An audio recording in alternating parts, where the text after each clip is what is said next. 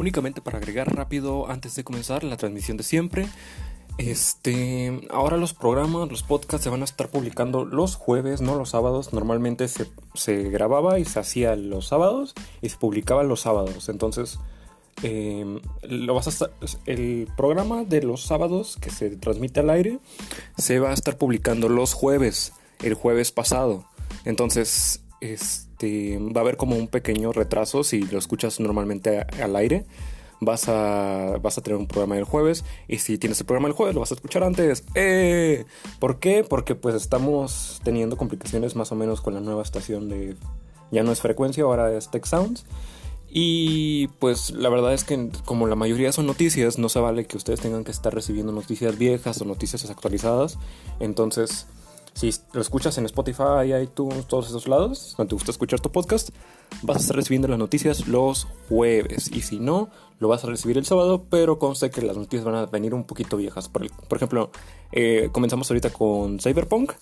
Y ya vi un par de noticias que ya están viejas o que ya pasaron o que se descontinuaron. Por ejemplo, que se salió de la PlayStation Network el juego Cyberpunk. Y eso no lo pude agregar porque se grabó el jueves en la mañana.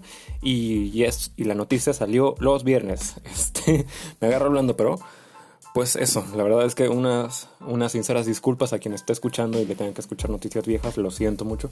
Voy a intentar que para el siguiente se publica en tiempo y forma los jueves el formato de podcast y el formato del aire eh, los sábados. Ya, dejando todo esta mini sección de lado, disfruten del resto del programa.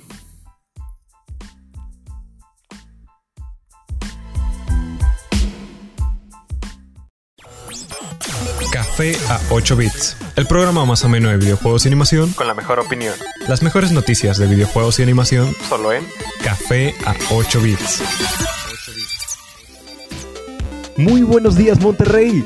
Estás escuchando Café a 8 bits, transmitiendo desde cabina en Tech Sounds Radio 94.9 FM. Y si es la primera vez que nos escuchas, bienvenido a la meca del, anime y los videojuegos que normalmente traemos desde noticias hasta entrevistas. Y si vienes desde la semana pasada o de alguna semana que nos vienes escuchando, muchas gracias por regresar, la verdad. Y es que sigue la mata dando porque 3D Project Red vuelve a estar en medio de la crisis ya no, solo ya no solamente porque perdió mil millones de dólares la semana pasada, sino por muchas otras cosas más. Pero déjate dejo con este rolón de Kingdom Hearts, Simple and Clean, interpretado por Utada Hikaru. Y ahorita continuamos con un poco más de café a 8 bits.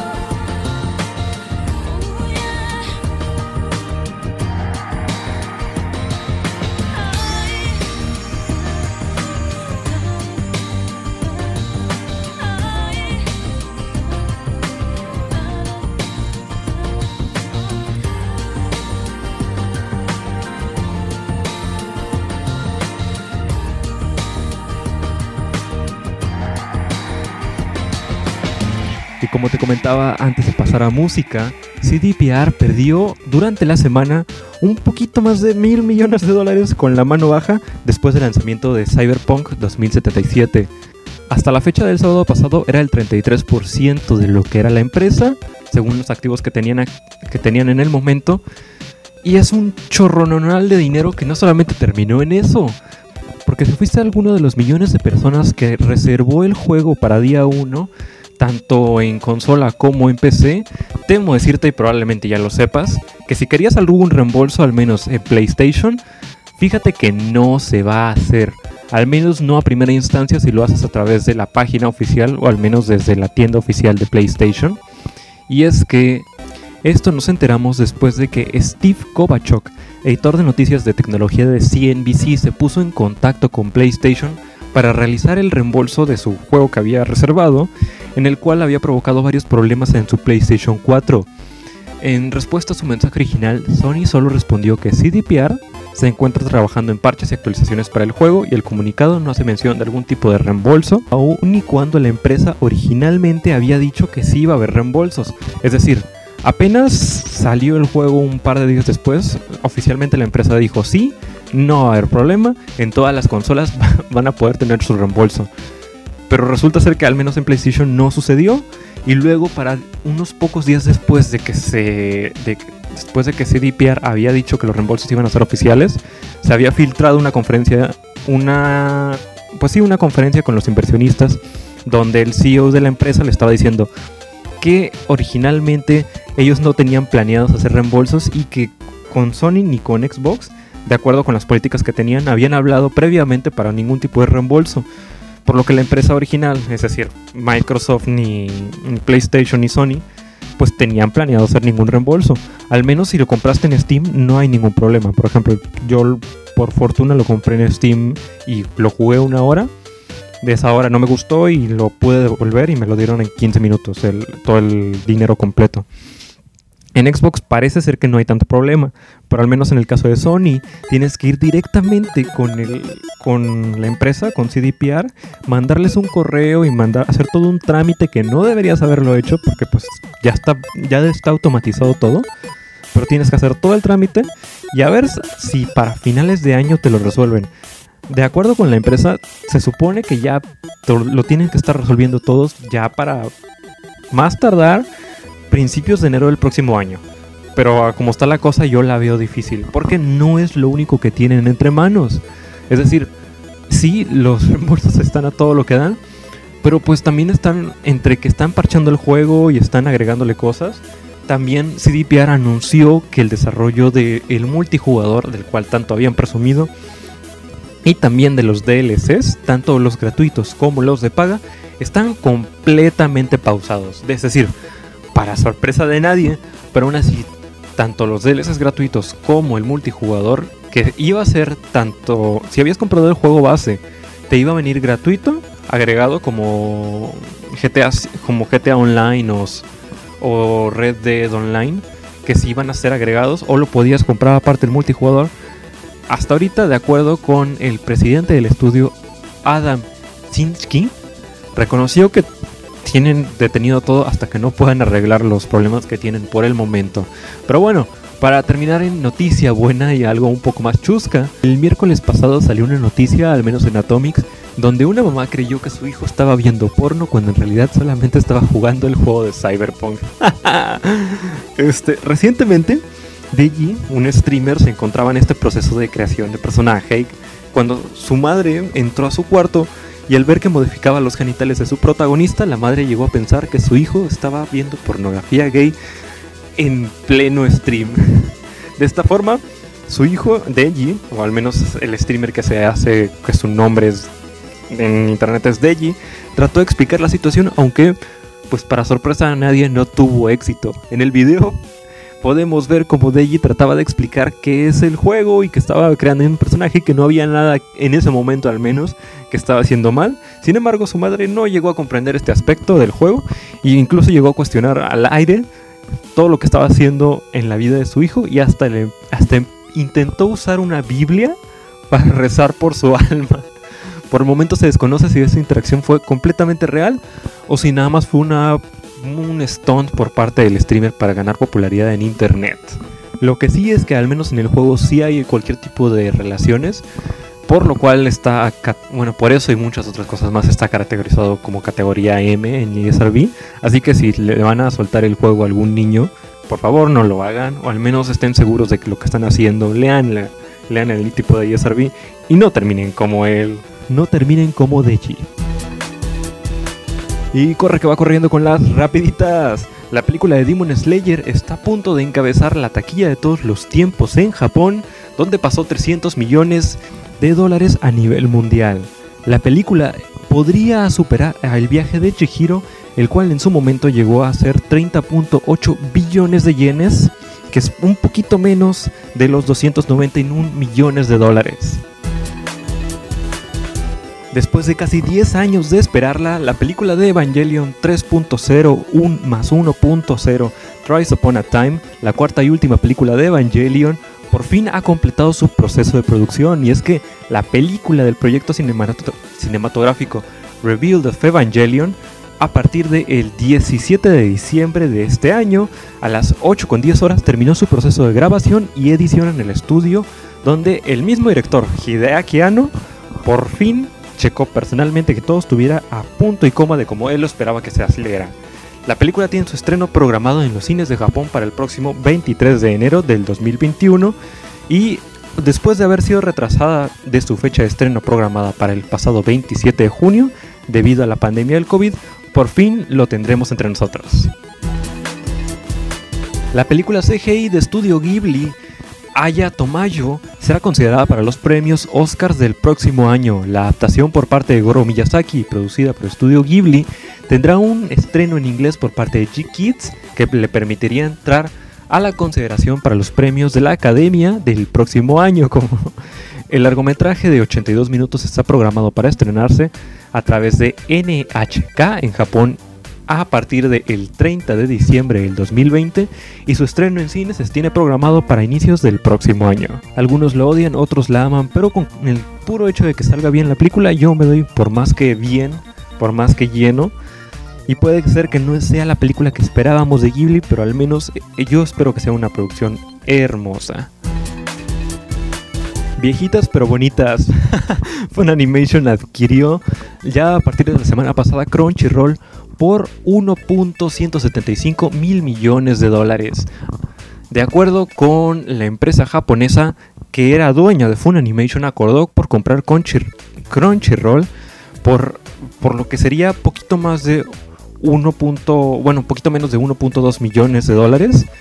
Y al menos eso qué significa para la empresa de aquí a futuro o de aquí a los seis meses. Hasta ahorita no tenemos, no tenemos información oficial de qué significa, más allá de, ah, bueno, sí, chido, lo compro. Pero al menos yo esperaría que con el chorro nononal de dinero que tiene Sony, mínimo aumenten los canales de distribución que tienen de todos los animes. Y si bien nos va, traen más animes doblados al español. Y finalmente para terminar con las rapiditas, si estás interesado con Dragon Ball Super, el primer tráiler y la sinopsis del siguiente arco se acaba de revelar. Y es que, de acuerdo con las aventuras de Goku, con Moro ya en el pasado, los guerreros Z necesitan entrenar para su próximo gran villano que amenaza el universo. De esta forma, spoilers por si no van al tanto con el manga, en el capítulo 77 de Dragon Ball Super, Goku y compañía están celebrando la derrota de Moro. Sin embargo, su festejo es corto, ya que un ángel misterioso se encuentra entrenando para enfrentarse a un enemigo que tiene con relación con el devorador- de planetas. Es- esto fue lo que compartió Sh- Shueisha, la editorial de Shonen Jump, al principio al respecto. De igual forma, también se reveló que el título de este arco es Granola de Survivor o Granola el Sobreviviente. El adelanto nos muestra al androide 73, quien sigue con vida después de los eventos de la previa historia y parece ser que es uno de los villanos principales de este nuevo capítulo en la narrativa de Dragon Ball Super. Te dejo con un poco de música y ahorita continuamos con más de Café a 8 bits.「